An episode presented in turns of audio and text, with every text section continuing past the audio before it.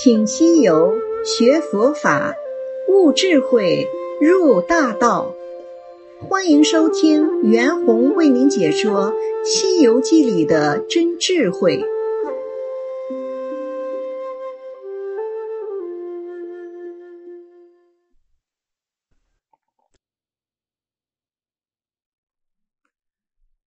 西游记》故事，消遣情怀。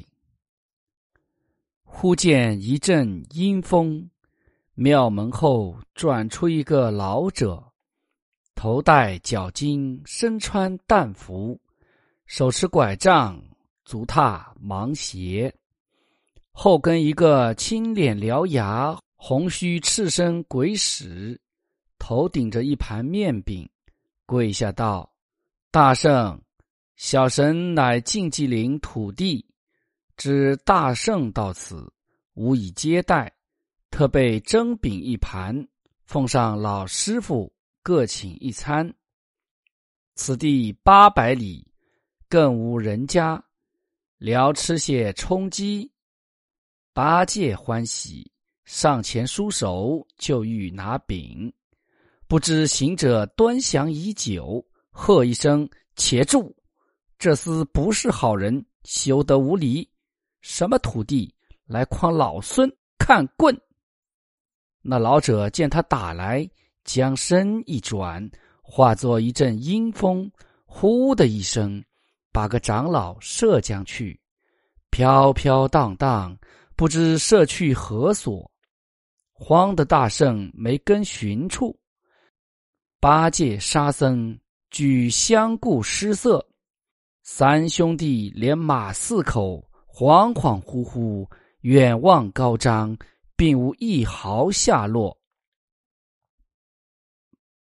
却说那老者同鬼使把长老抬到一座烟霞石屋之下，轻轻放下，与他携手相缠道：“圣僧休怕，我等不是歹人。”乃晋吉岭十八公也，因风清月寂，特请你来会友谈诗，消遣情怀故耳。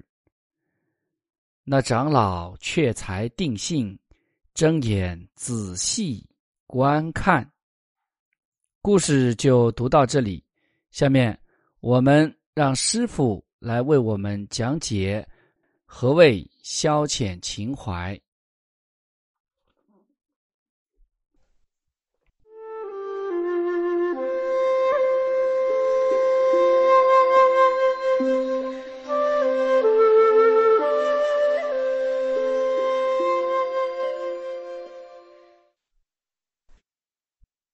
故事啊，讲到了十八公把师傅猎去，猎去就是把他抢去了。抢去之后呢？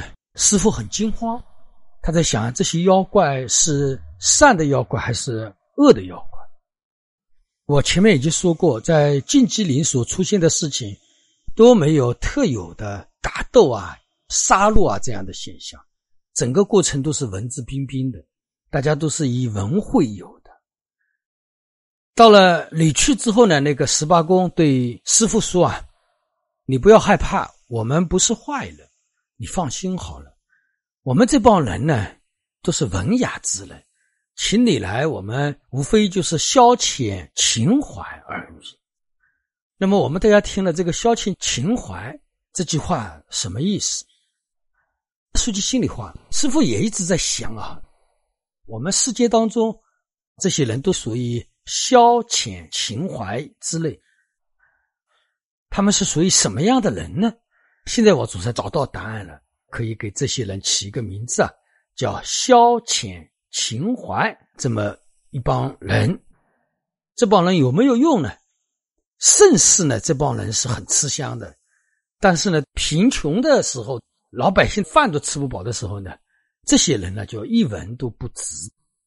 就像金、玉、玛瑙、翡翠之类的东西一样，当我们人都吃不饱的时候。石头这种东西是没人当回事的，我们主要是以粮食为主。到盛世的时候呢，这些玩的东西就比我们吃的东西还值钱。就像我们现在这个社会，有一种人是非常吃香的，比如说作诗的、写书的，还有一种呢写字画画的，叫书法家、画家之类。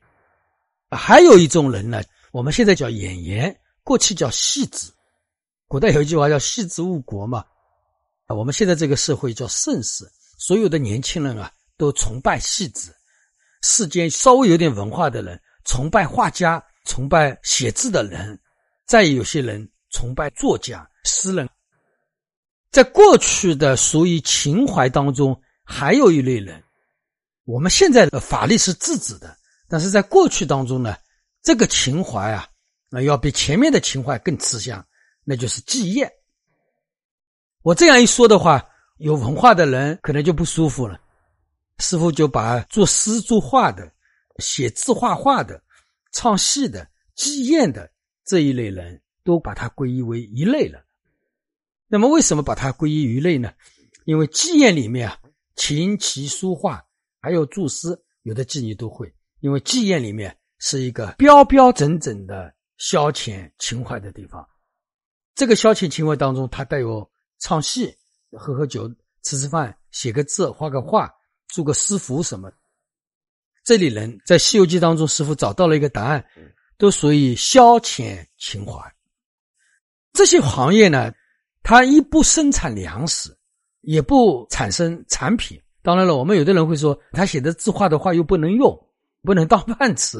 当然，我们现在是经济时代，这些东西都是会换钱的。过去的时候，这些东西它是没有产生价值。另外一点呢，它也不经商，不做买卖，它也不是我们所谓的。服务性行业，服务性行业比我们叫旅店、饭店啊，这个叫服务类行业。那么我们现在说那个唱戏、祭宴，这个是不是服务性行业呢？我们也可以把它称之为服务性行业，但是呢，它跟本质的服务性行业还是有差别。因为我们生活当中没有祭宴，我们日子也一样过；没有唱戏，我们的生活也一样过；没有画画，没有写字，没有作诗作赋，我们。一样日子是可以过的，但是呢，我们的生活当中，如果说没有饭店、没有旅店、没有经商的人，农民不产生粮食，工厂不产生产品，这个是对我们的生活是要有直接的影响。所以呢，我前面说的消遣情怀的行业，跟我们真正的行业是有差别。这种行业啊，社会有与没有呢？其实都是可以的。因为它不影响老百姓真实的生活，所以呢，贫穷的时候，这个社会的物质条件低下的时候，人们的生活不能解决问题的时候呢，那个时候的这种行业呢是没人去做的。但是呢，盛世的时候呢，这种行业却非常的兴盛。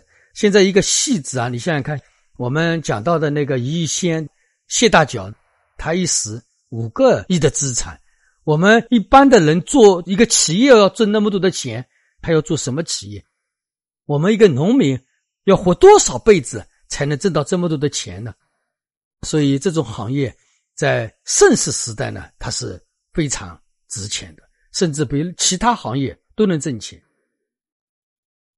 这段时间，一个演员啊，叫吴亦凡，扎起来了，说他有多少多少钱啊，说他有多少多少的代理产品。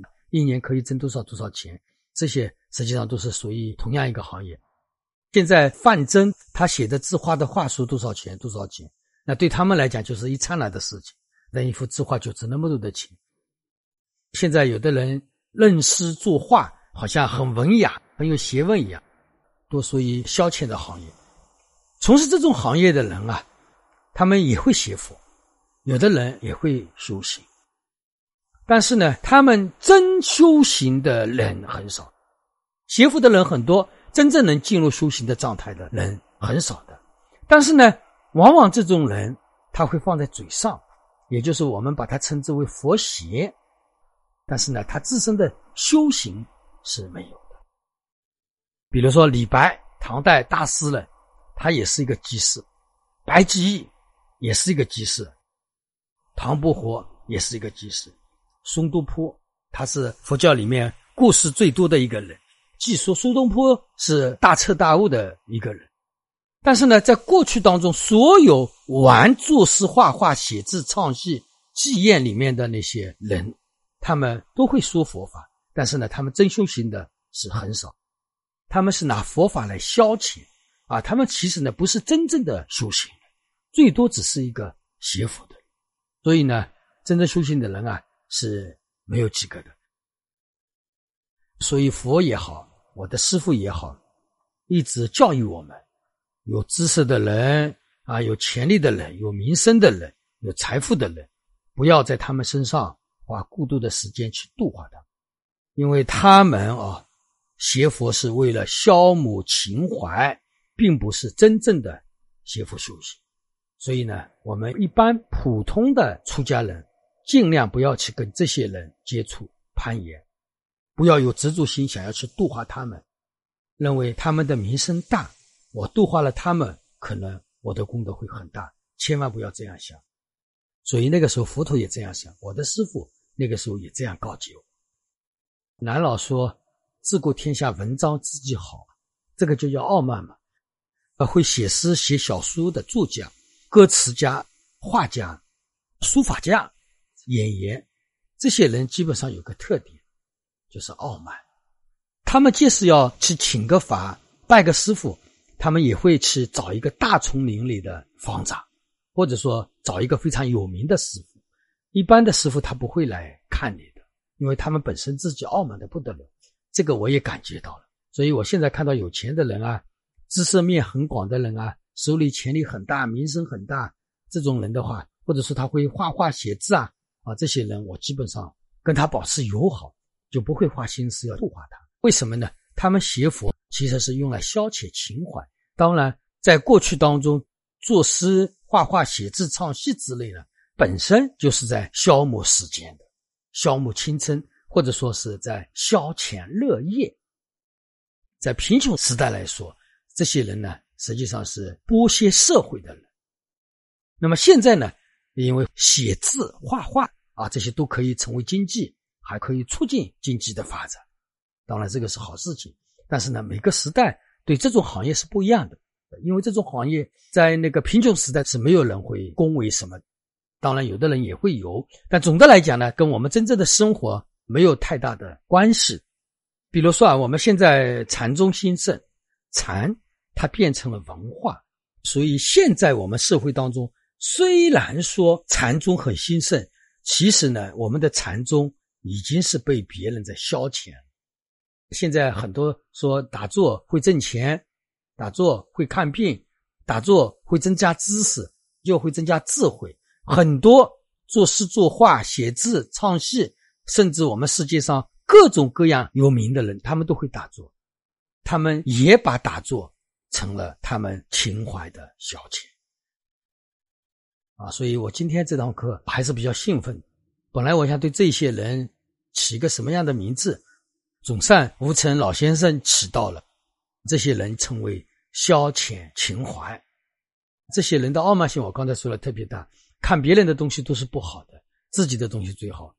别人写一篇文章，做副诗啊，他会给别人挑出很多的毛病；别人画幅画，也会给别人挑出很多的毛病；别人写幅字也是一样。唱戏的话就不要讲了，戏子之间相互嫉妒，嫉妒对方的名声，这种现象呢就更加多了。这一讲就到这里吧。